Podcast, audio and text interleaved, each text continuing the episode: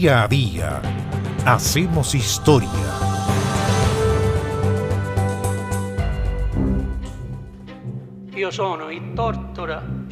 En la sección de presos del Hospital de Parma, en el norte de Italia, el 17 de noviembre del año 2017 murió Salvatore Rina, uno de los más famosos jefes de la Cosa Nostra, la mafia siciliana. A Salvatore Totò Rina se le conocía como la Belva, la Fiera, o también Ucurto, el Corto, por su escasa estatura de 1,58 metro 58 centímetros. Había nacido el 16 de noviembre de 1930 en Corleone, cerca de Palermo, la capital de Sicilia, en el seno de una familia de campesinos muy pobres y, con solo 18 años, entró a la mafia. Luego de una primera estadía en la cárcel por asesinato, Rina, soldado fiel del capo Luciano Liggio desde los años 50, fue ascendiendo poco a poco en la organización hasta sustituir a su jefe en el año 1974. En 1969, la justicia ya había emitido una primera orden de detención en su contra, pero Rina logró sobrevivir la clandestinidad durante casi 25 años, durante los cuales probablemente nunca salió de la isla de Sicilia. Rina, al frente del denominado clan de los Corleone, se apoderó de todas las actividades rentables de la mafia, desde el tráfico de drogas hasta los secuestros, pasando por la extorsión, al cabo de una guerra que en los años 80 causó centenas de muertos entre las familias palermitanas. Guerra interna despiadada que lo llevó al poder total. Luego de ganar esa guerra, el año 1982, Totò Rina tomó, como decíamos, todo el poder y se convirtió en el jefe de la cúpula, esto es, el mando ejecutivo de la Cosa Nostra.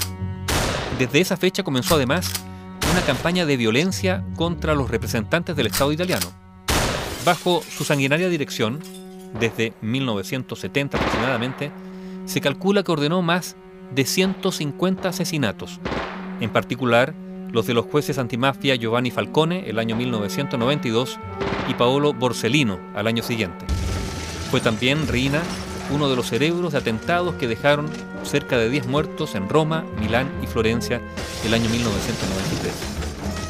Gracias a la colaboración de varios mafiosos arrepentidos, entre ellos su chofer personal, que estaban probablemente aterrorizados o hartos de la crueldad del capo máximo, las fuerzas de seguridad lo detuvieron el 15 de enero de 1993 en un suburbio de la ciudad de Palermo. Totorrina rechazó todas las acusaciones, mantuvo silencio y afirmó que no conocía a la mafia, alegando que vivía en la clandestinidad para huir de acusaciones falsas. Sin embargo, el año 2009, Totò Rina rompió el silencio. Eh, no, no delató a nadie, simplemente afirmó que la mafia no había sido responsable de la muerte del juez Paolo Borsellino, reconociendo así de facto que había sido el principal dirigente de esa organización.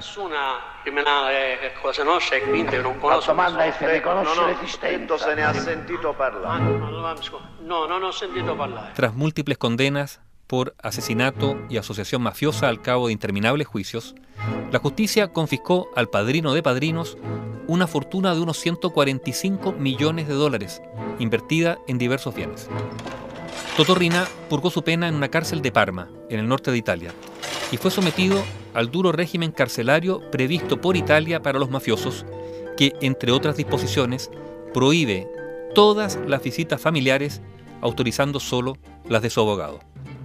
En julio del año 2017, Rina, aquejado de un cáncer, solicitó una suspensión de pena para ser hospitalizado o ser trasladado a arresto domiciliario, pero el tribunal rechazó la demanda argumentando que podía recibir buenos cuidados en el presidio. Los médicos dijeron entonces que estaba lúcido. De hecho, poco antes, a través de una cita que se obtuvo por una grabación en la cárcel, él había dicho textual, no me arrepiento de nada, nunca me doblegarán, incluso si me condenan a 3.000 años de cárcel. La enfermedad se agravó y finalmente Rina cayó en coma. Su mujer y tres de sus cuatro hijos recibieron una autorización excepcional del Ministerio de Salud italiano para despedirse de él. Justo un día después de cumplir 87 años, ese 17 de noviembre del año 2017, el ex jefe supremo de la mafia siciliana, Totorrina, murió en la cárcel donde estaba condenado a 26 cadenas perpetuas.